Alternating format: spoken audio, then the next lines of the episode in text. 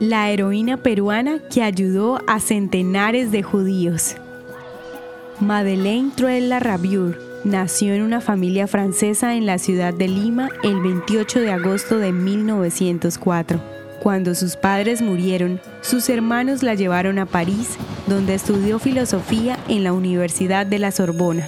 Allí se convirtió en escritora y traductora y fue autora del libro El Niño del Metro, publicado en 1943. Madeleine se unió a la resistencia francesa para luchar en contra de los militares alemanes que invadieron Francia.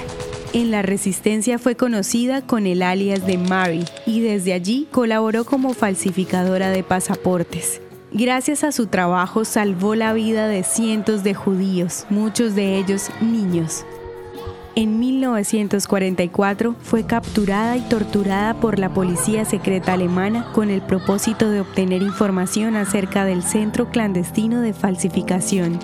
A pesar de la presión, guardó silencio y en 1945 terminó siendo enviada al campo de concentración de Sachsenhausen. Meses después murió en medio de las caminatas de la muerte, a pocos días del final de la guerra, luego de que los soldados nazis la golpearan fuertemente. El 3 de mayo de 1945, Madeleine fue enterrada en Stolpe, Alemania. Su historia fue conocida en Latinoamérica gracias al trabajo de investigación del periodista peruano Hugo Coya, quien en su libro Estación Final, publicado en 2010, narró la historia de los peruanos que murieron en los campos de concentración nazi. Esta investigación me llevó cinco años de realizar.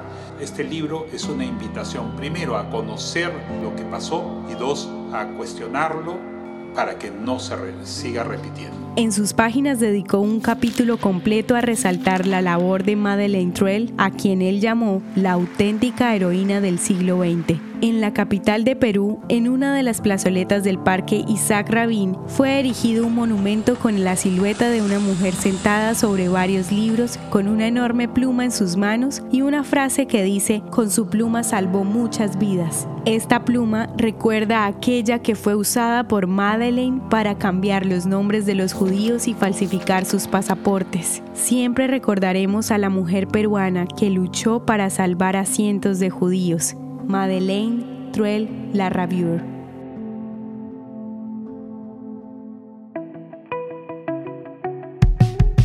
Esto es Audio Historias de Israel. Si quieres apoyarnos, recuerda que puedes compartir, guardar o comentar. Estaremos agradecidos de que nos ayudes a correr la voz. El contenido original de Audio Historias de Israel fue provisto y realizado por Philos Project.